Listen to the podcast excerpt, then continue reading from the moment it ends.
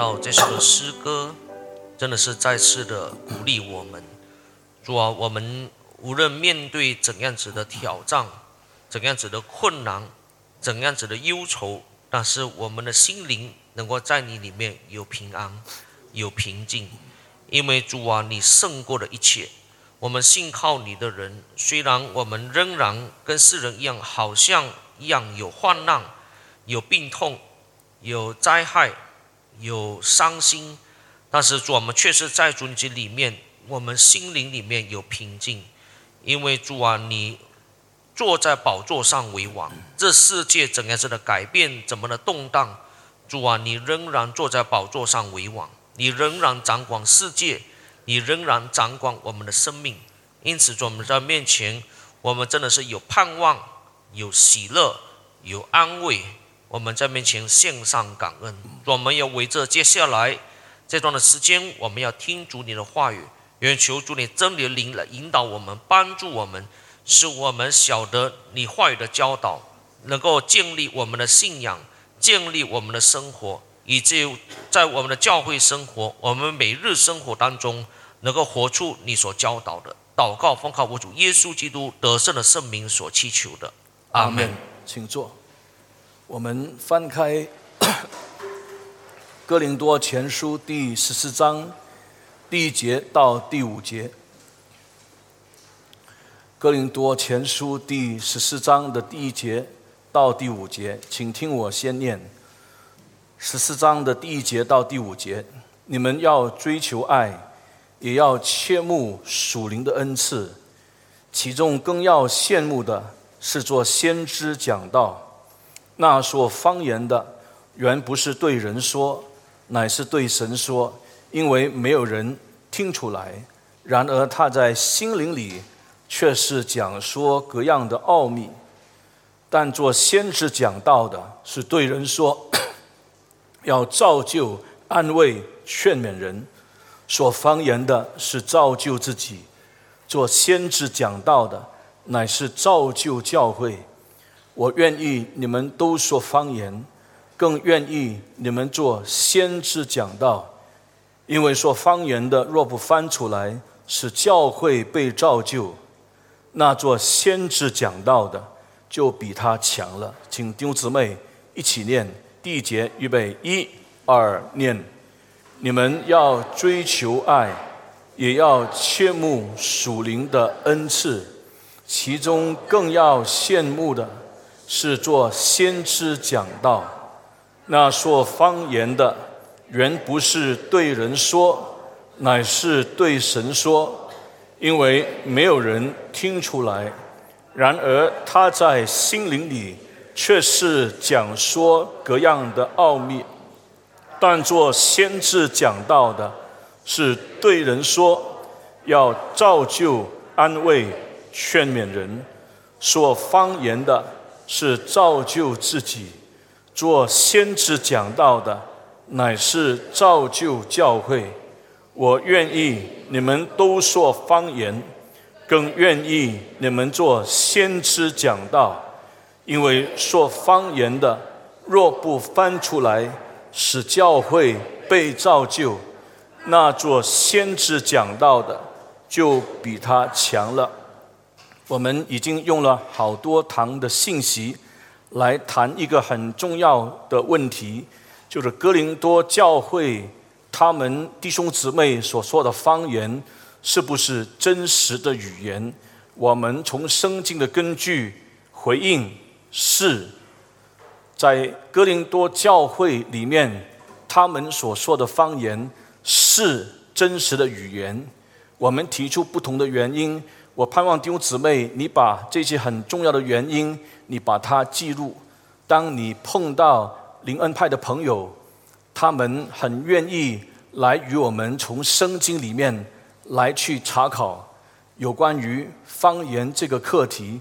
真正要找答案的时候，我们可以被装备好，我们知道怎么来回应。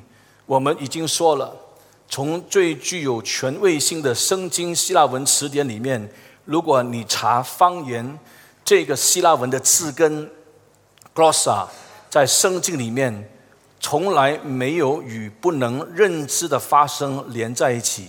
意思告诉我们，圣经里面这个 glossa 的用语，它一定是跟能够理解的语言拉上关系。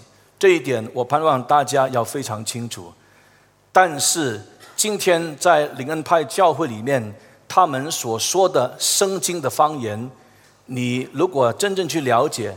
它只不过是一种虚假的语言，这个就在过去我们曾经说，在多伦多大学的一个语言学教授，那就是这个 William Summerin，他多年来对于灵恩派教会里面的方言做了非常严谨的分析，到最后他的结论是，Soto language 是一个虚假的语言体系，并不是这个。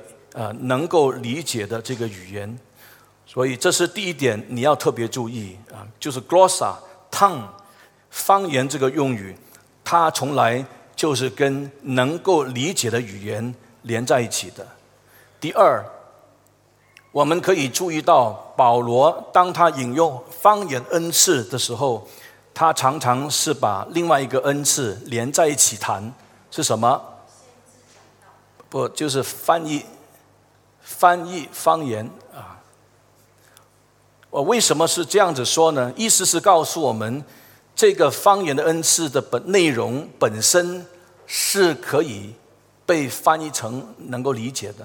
如果这个方言的内容它是不能理解的，请问它是要怎么翻译？你现在好好想一想。所以我们要知道呢，方言的恩赐它不是单独来使用的。方言的恩赐，它一定要跟翻方言的恩赐连在一起来使用的。原因是，这个翻方言的恩赐，就是要把这个能够理解的这个方言的内容，把它翻成，就是当时哥林多教会能够理解的希腊文。讲方言的人，他可以讲，比方说，他讲一个当时一个呃中东的语言啊，或者他讲一个呃。在呃这个土耳其或者当时小小亚细亚任何一个他们哥林多不懂的语言，但是这它是语言啊，这个语言的本身到最后是能够被翻译。换句话说，它一定是一个语言啊，这是第二点。所以保罗他用方言恩赐的时候，它常常是与翻译恩赐连在一起的，请你注意。那除了这个以外，第三点你要注意，我们已经分享了。方言的内容是什么？能够被理解的那个叫什么？奥秘 （mystery）。这个希腊文是叫做 “mysterion”，啊，就是我们英文的 “mystery”。这个奥秘在保罗书信里面，我们已经分享，今天不重复。这个奥秘在保罗书信的里面，你发现有几点我们要特别注意。当保罗他用奥秘的时候，第一。第一点，奥秘是能够被理解的。换句话说，它一定是能够被语言所理解的啊！你谈到理解的时候，如果你不跟语言拉上关系，请问你要怎么理解？对不对？我现在讲这个印度文，你能理解吗？你不能理解，你就需要翻译啊！所以保罗他使用这个奥秘的时候，你有几点你要特别注意。奥秘是能够被理解的，意思是说，这个能够被理解的一定是一个语言。啊，第二点呢是能够用语言表达的。第三点呢，请你注意，当保罗用奥秘的时候，这个奥秘的内容是与基督的福音、与基督救恩的信息有关，这个是奥秘。那之前这些经文我们都已经已经讲了，所以我们今天不重复经文啊。与基督福音、与基督救恩的信息有关。今天我多交代一点，是前几堂没有交代的。你注意听，当保罗他用奥秘的时候，这个奥秘的性质是启示性的。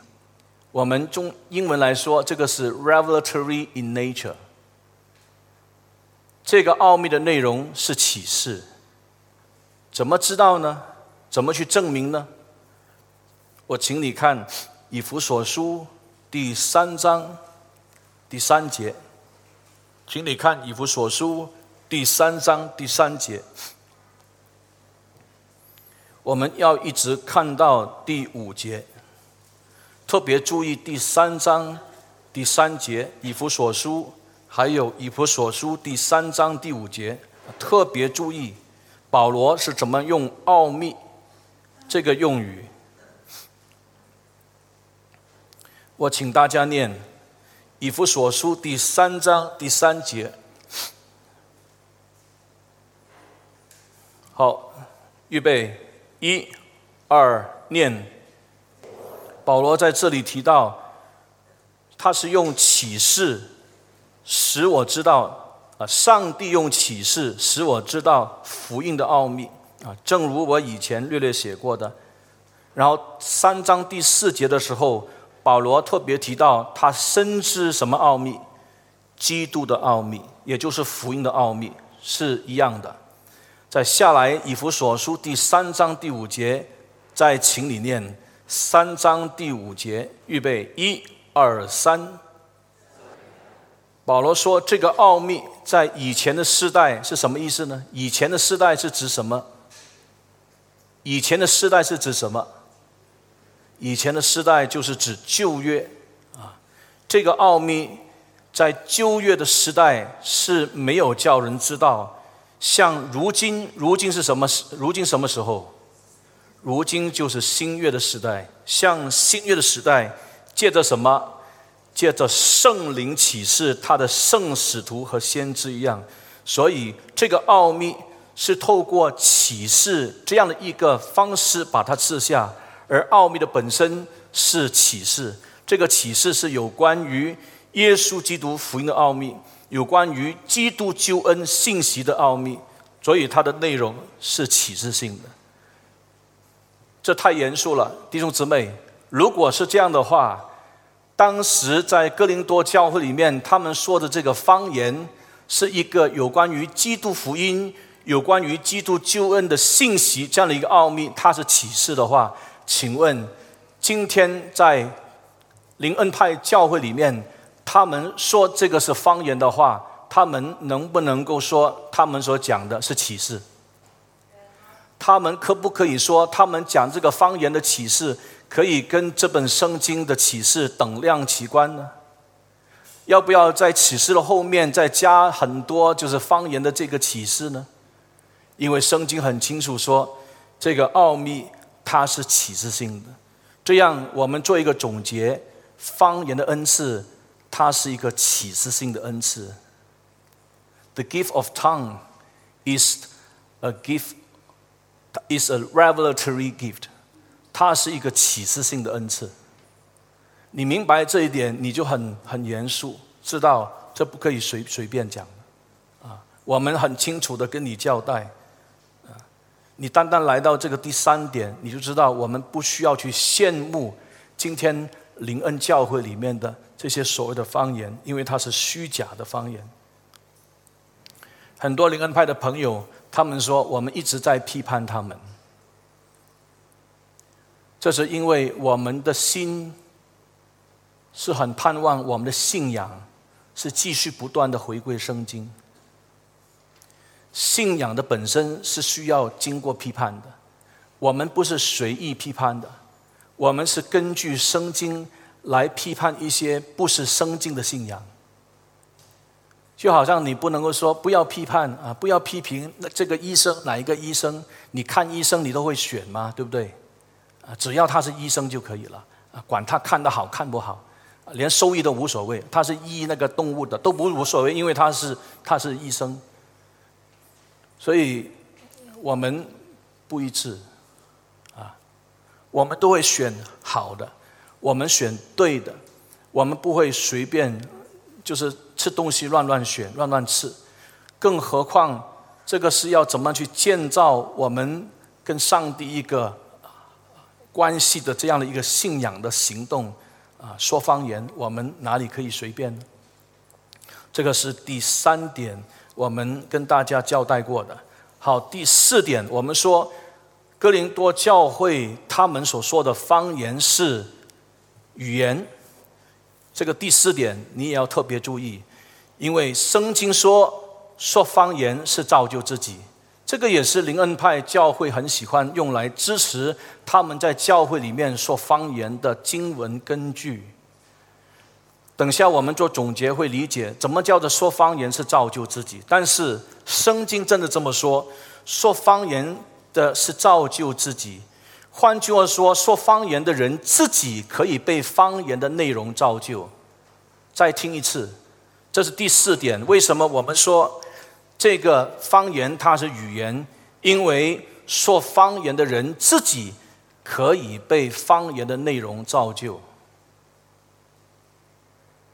说方言的人自己可以被方言的内容造就。问题是怎么样造就？现在你要你要想一想，怎么造就？如果方言的内容是不可以被理解的，它不是一个能理解的语言，它是没有办法用言语表达的。请问怎么样造就自己？如果方言是越过理性的，bypass reason，它只能体会。他不能言说，请问怎么样造就自己？这个是跟圣经一个总原则是相违背的。你不能忘记，圣经有一个总原则，提到我们的造就是要透过上帝的道。罗马书第十章十七节，信道是从听到来的，听到是从基督的话而来的，所以。信心是从所听得到来的，所听得到是借着基督的话来的，这是新一本的翻译。所以我们怎么建立我们的信仰？我们到底要怎么建立我们的信心？不是透过经验，不是透过看神迹奇事，不是发异梦，啊，不是经历一些奇奇怪怪的现象。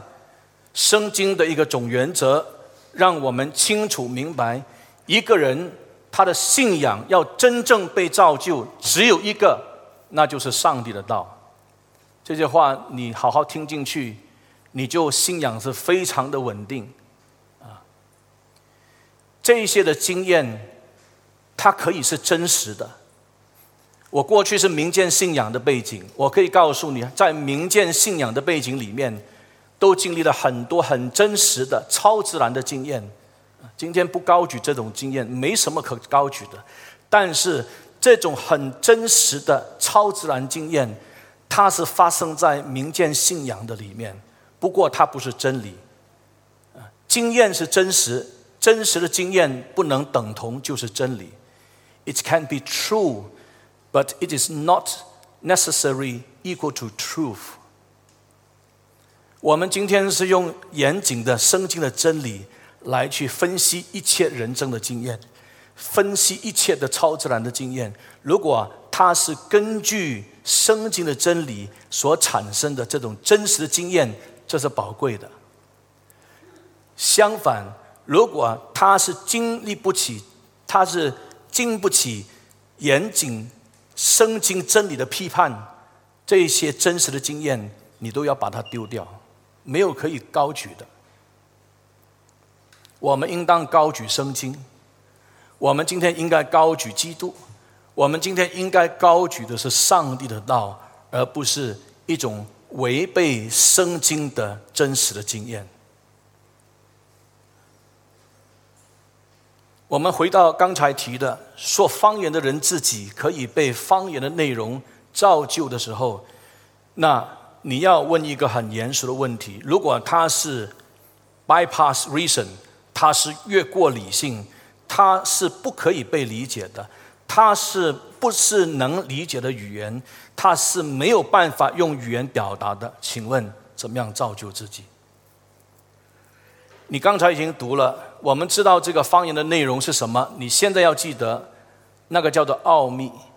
这个奥秘就是有关于基督福音的启示，有关于基督救恩的信息的启示。那就用一句话来讲，那是真理，弟兄姊妹。真理需要什么？需要明白。啊，这个讲方言的内容，这个真理的本身，这个奥秘的本身，它既然是真理的话，它就需要被明白。那如果它需要被明白的话，它一定是跟你明白的语言有关系，对不对？你现在想一想，这个是很很很很合理的逻辑，啊，完全是合理的。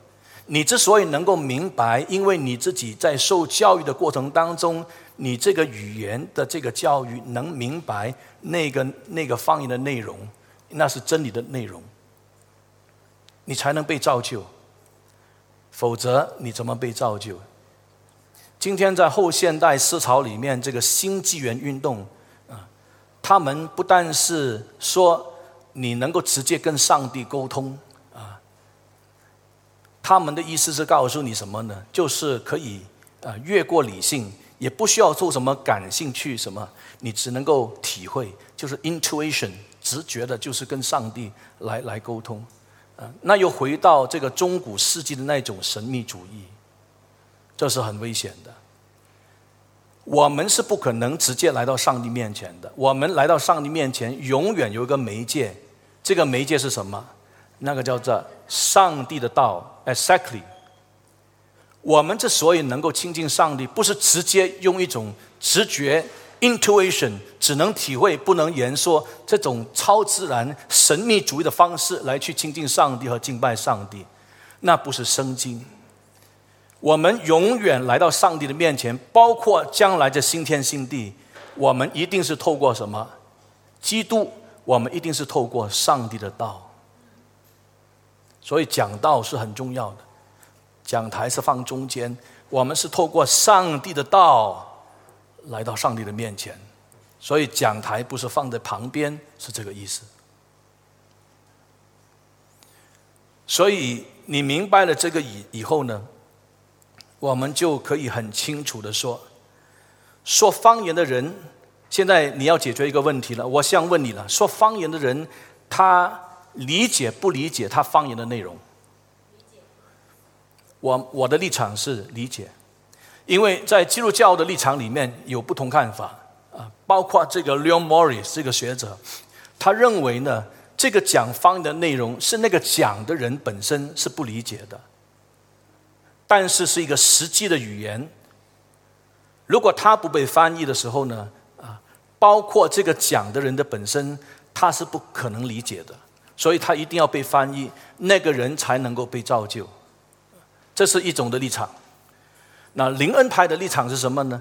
灵恩派的立场是说，哥林多教会的这个方言的本身，它可以是一个真实的语言，但是它有更大的可能性是不是人类的语言？那有一些是说它是天使的话语。圣经根据在哪里呢？就是哥林多前书十三章第一节，因为那里保罗讲什么？保罗说：“我若能说万人的方言啊。”我我若能说这个天使的话语，但是没有爱的话，我什么都不是。那那边的理解是什么？那边的理解是保罗是用一种假使语气，假如不是表示保罗一定他能讲天使的话，不是保罗一定他能够讲万人的这个方言。这种是在修辞学里面的用法，他这种是非常夸张的这种用法。他要凸显的是什么呢？如果你没有爱，你什么都不是。就好像今天你是有很深厚这个学问，你是很渊博，你大有学问，很有严谨的这个神学的头脑啊，你有博士的学位、硕士的学位等等等等的。但是如果你不是用爱心来使用恩赐的话，你什么都不是，就是那个意思。所以不能用十三章一节来作为说这个方言的本身它是天使的话，这是灵恩派的立场。那今天我说我的立场是什么？我的立场是说，说方言的人，他说的是一种语言，并且他自己是明白的，只是别人不明白，所以需要翻译。这个语言他讲出来的时候，不是他自己先前有学习过的。啊在当时，如果在哥林多教会里面啊，这些讲方言的人，他们能理解希腊文，他们是不能理解中文。突然之间有人讲这个中文啊，这个中文的本身不是那个本来那个人所学过的，他本能本来不能理解，但是圣灵感动他，可以去理解这个讲方言这个内容，这个是奥秘，这是上帝的真理，这这个才能够使到他自己得造就，所以圣经才说说方言的是造就自己。他的意思是，如果没有翻译的话。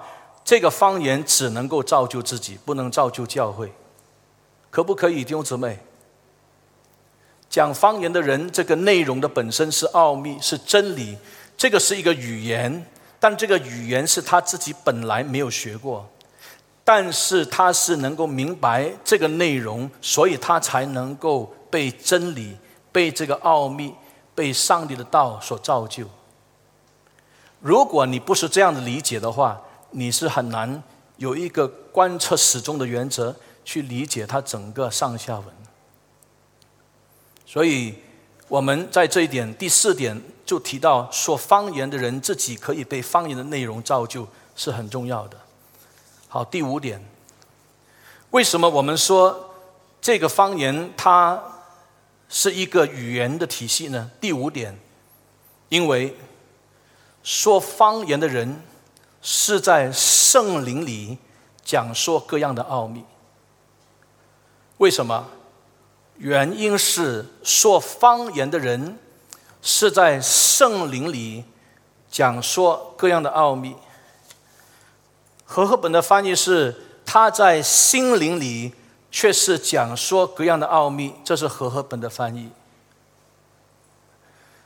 但是很多圣经的学者，他们在这里。会把他在心灵里却是讲说各样的奥秘，他们把它理解成理解成是在圣灵里讲说各样的奥秘。最关键的原因，它有很多不同的原因。现在我把最最最关键的原因告诉大家，因为是圣灵启示奥秘。那个人自己本身心灵里面，他不可能讲说这些启示性的奥秘。他讲这个启示性这个奥秘，一定是圣灵感动他才能够讲出来的，所以是圣灵启示奥秘。这个是以弗所书刚才我们看的第三章第三节，第三章第五节那里提到是圣灵启示圣使徒和先知来领受过去时代都不能够认识的这个奥秘，这个就是基督福音的奥秘，基督救恩的奥秘。这是很清楚的，所以是在圣灵里讲述各样的奥秘，而圣灵工作的时候，他一定跟另外一个拉在一起工作，那个叫什么？真理、真道。这个就是约翰加文在十六世纪宗教改革运动的里面，他特别提到一个很重要的总原则来理解圣灵的工作，那个是叫做 Word and Spirit，Word and Spirit。就是上帝的道跟上帝的灵是同时工作，你不可以把这两者把它扯开。圣灵工作一定有跟这个真理拉在一起啊，因为圣灵是真理的圣灵。约翰福音十四章第十七节，约翰福音十五章二十六节，约翰福音十六章十三节。你把这些经文，你把它抄下来啊！约翰福音十四章第十七节，约翰福音十五章第二十六节，约翰福音第十六章第十三节，圣经清楚让我们看见圣灵，它是真理的灵。你现在想一想，真理的灵感动那个说方言的人，而他说的是奥秘。他说的这个就是有关于基督救恩的信息，他说的这个就是福音的奥秘，这个就是真理的本身，怎么可能可以 bypass reason 越过理性，那个人能够被造就呢？如果他不是一个真实的语言体系，真理是要透过语言表达的，啊，真理之所以是真理，它就是要透过语言表达。而怎么可能去越过你的理性呢？上帝造我们有理性，这个理性追求的是什么？这个理性追求的就是真理。你听唐牧师讲到，他说什么叫做基督徒的灵性呢？他说基督徒的灵性就是什么？你的理性要回归圣经的真理，你才能够建立你的、你的、你、你的灵性。所以理性回归圣经，感情回归上帝的圣爱，意志回归上帝的旨意，其实就是上帝圣经的旨意。这个叫做基督徒的灵性。我盼望来到这里的时候，你可以很清楚看见，呃，这个方言的本身，它就是一个语言体系。现在我们要来呃了解一下有关于这个经文到底要怎么来理解了。我们重新来看一下。哥林多前书第十四章第一节到第五节，那谈完这一切以后呢？现在你你看一下这五节的经文要怎么来理解？你们要追求爱啊，这个是十三章它的强调点，因为你使用这个属灵恩赐，一定要以爱作为动机。你要有爱心来去服侍人，来使用这个属灵恩赐，才能够造就人啊。然后保罗说，也要切慕属灵的恩赐。你注意后面保罗的强调点，他说什么呢？更要羡慕的是讲方言吗？更要羡慕的是做先知讲道。为什么要更更羡慕先知讲道？答案你看第五节，你看第五节，你自己看圣经。为什么要羡慕？呃呃，这个你羡慕属灵恩赐的当中，不是羡慕方言恩赐，你要更这个是保罗的强调点，更羡慕什么？先知讲道，原因是先知讲道，他不需要被翻译，直接讲，人家就能够被造就。而方言呢，如果他不翻出来的话，他就没有办法造就教会。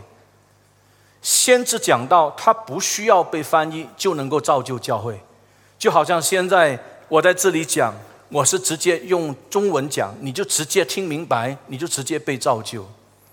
如果我用印度文讲，你不明白，你不能被造就，就需要有一位懂得印度文的，他替我翻译，才能够使到你听明白，你才能够被造就，就是这个意思。你看这个第二节。那说方言的原不是对人说，乃是对神说。为什么？因为没有人听出来，No one understand。甚至呢，这个呃 B A G D 这个很严谨的希腊文的词典里面，他说你甚至可以把它翻译成 No one learned，没有一个人可以学习。你听不明白怎么学习？你听不明白怎么被造就呢？啊，所以这里说，这个讲方言的人，如果他没有被翻译的话，他只是对神说，他不是对人说，因为没有人听出来。但是他在圣灵里，你明白了？现在在圣灵里，却是讲说各样的奥秘，是能够被理解的。第三节，但做先知讲道的，是对人说，要造就、安慰、劝勉人。为什么？不需要翻译，直接讲，人家明白，那么就是被造就。第四节说方言的是造就自己啊，灵恩派的朋友很喜欢用这一节圣经来提到说方言的是造就自己，这不是保罗的原意。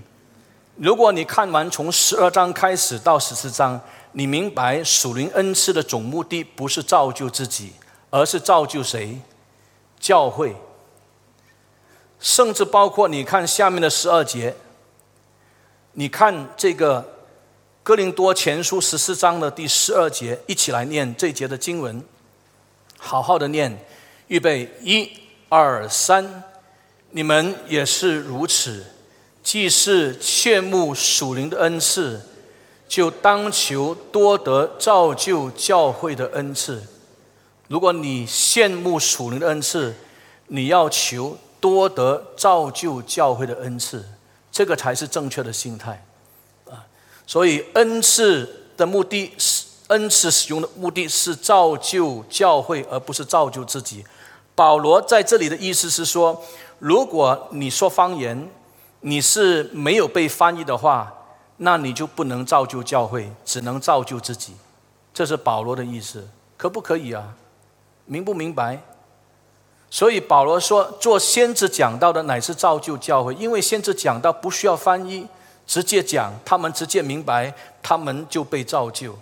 第五节，我愿意你们都说方言，更愿意你们做先知讲道，因为说方言的若不翻出来，使教会被造就，那做先知讲道的都比他就比他强了，就是这个意思。因为任何的一切都是为造就教会而有的，这个才是符合耶稣说的那句话：“你们要舍己，背起自己的十字架来跟从我。”什么意思呢？舍己的意思就是不是顾自己，不是单单把不是把焦点放在自己的需要啊。今天很多教会里面的人，他们往往是把那个焦点放在自己，只顾自己不顾别人，那是违背。耶稣基督的精神，因为耶稣基督精神是舍己，包括我们使用恩赐的时候，是以一种舍己的精神，要造就对方的这种精神去使用这个属灵恩赐，这就正确了。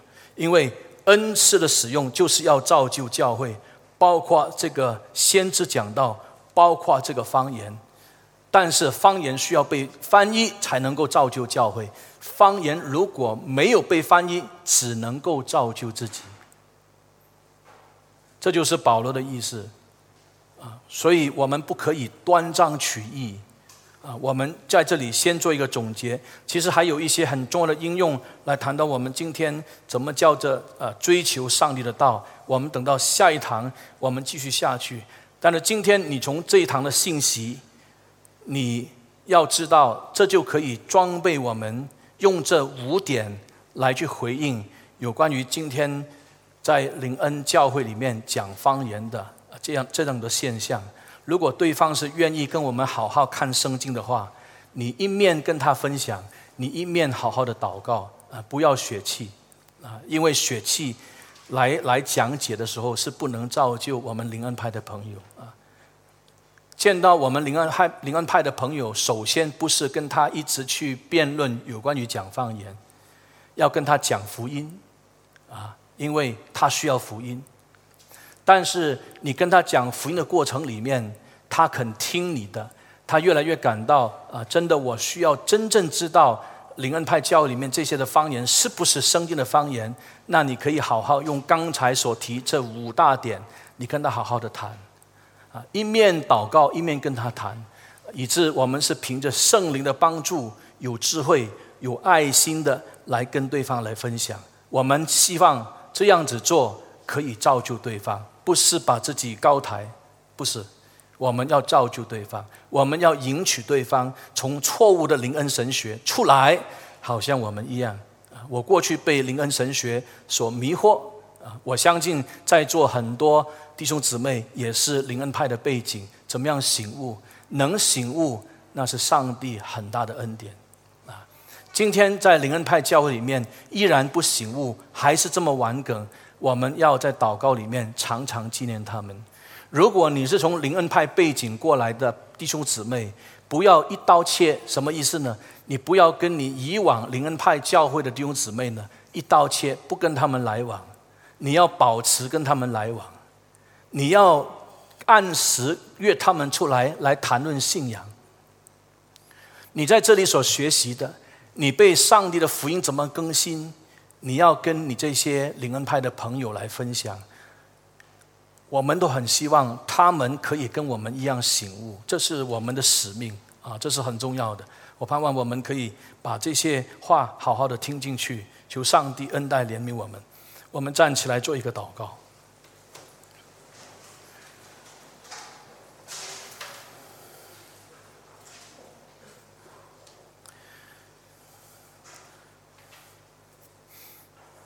我们一起开声祷告。刚才所听的，我们求主使我们能记住刚才所听的，我们求主给我们机会去使用，特别是针对那些依然被呃错谬的灵恩神学所捆绑的朋友，我们求上帝用我们来分享上帝的话，使他们可以苏醒过来。我们一起开声祷告。我们的主啊，我们求你用我们这些软弱的人，与我们灵恩派的朋友，与那一些被呃就是错误灵恩神学所捆绑、所迷惑的这些的基督徒，与他们分享合乎圣经的话、合乎圣经的真理、合乎圣经的这些方言的教导，好叫他们能够醒悟过来。这是我们的祷告，这是我们的期盼。求主垂听，奉耶稣基督得胜的名，阿门。我们的主啊，求你恩待我们，把我们所学习的能够学以致用。我们特别纪念我们所认识的这些灵恩派的朋友，或者是那些被方言的这个错谬神学所迷惑的朋友。我们很期盼与他们分享圣经的真理。我们很期盼他们能醒悟，把信仰回归圣经，能够正确的来认识有关于方言的教导。你垂听我们的祷告，奉耶稣基督得胜的名祈求，阿门。